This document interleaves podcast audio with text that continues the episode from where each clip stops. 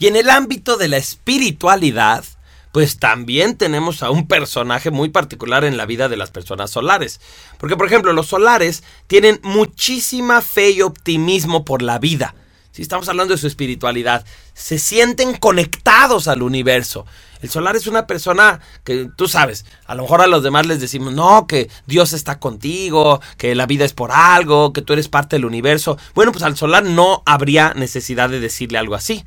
El solar como que ya lo sabe, como que está conectado. No significa esto que la persona solar siempre es alegre o siempre sea feliz, porque acuérdate que también está conectado a la parte material, a la parte oscura de la vida, a la parte este como perversa de la vida, por ejemplo, esa sería una buena palabra, como contaminada, como como negra, no está conectado a la confrontación, eso sí, o sea, el solar no ve la vida como difícil, se le hace fácil, las cosas le resultan, pero sí puede estar conectado como con lo más mugroso, con lo más sucio y al mismo tiempo puede estar conectado con lo más luminoso. Entonces simplemente tiene mucha conexión con la vida.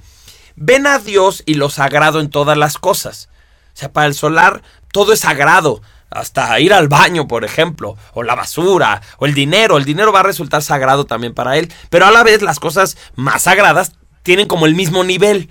O sea, si vieran la imagen de un santo, si vieran una, un atardecer, si vieran algo así como nosotros diríamos milagroso, pues para él sí es interesante, pero es exactamente igual de interesante que el dinero o que la comida. O sea, todas las cosas tienen como ese nivel de sagrado, no importa qué sea.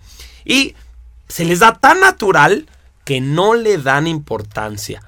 O sea, el solar vuelve a esta, estas cosas que son como contradictorias. Es una persona naturalmente muy espiritual, naturalmente muy conectada con el universo, con Dios, con la vida, pero como está muy conectada, como que le vale. O sea, no es algo que le dé mucha importancia.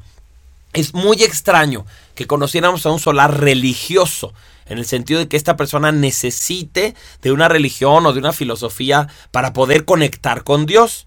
Sin embargo, sí conocemos solares que se vuelven, por ejemplo, sacerdotes o monjas, porque es más bien su empleo. O sea, no es que esta persona necesite de, no sé, de rezar o necesite ir a la iglesia para sentirse en comunión con Dios. No, eso ya lo tiene. Pero sí es donde le dan empleo, porque es una persona que, que sana a los demás, que canaliza como información universal o algo así. Pues entonces haz de cuenta que ese es el lugar al que vas a trabajar, ¿no? Si es como si tú fueras muy fuerte, pues a lo mejor trabajas en un gimnasio. Bueno, pues las personas solares, que son como muy espirituales naturalmente, pues trabajan para la iglesia. Ahorita vamos a ver otras vocaciones, pero también pueden ser chamanes, o pueden ser magos, o pueden ser brujos, o pueden ser, eh, pues de otras religiones, sacerdotes de otras religiones. Pero como trabajo.